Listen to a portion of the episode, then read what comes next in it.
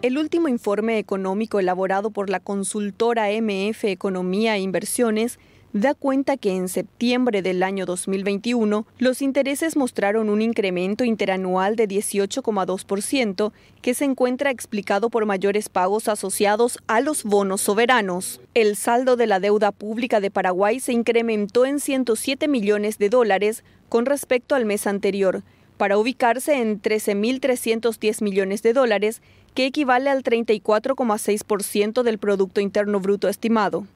De dicho saldo, el 85,2% corresponde a la deuda externa, 11.345 millones de dólares, y el restante al endeudamiento interno, es decir, 1.965 millones de dólares. Por su parte, el endeudamiento de la Administración Central representó el 88,5% o su equivalente a 11.783 millones de dólares del total de la deuda pública del país.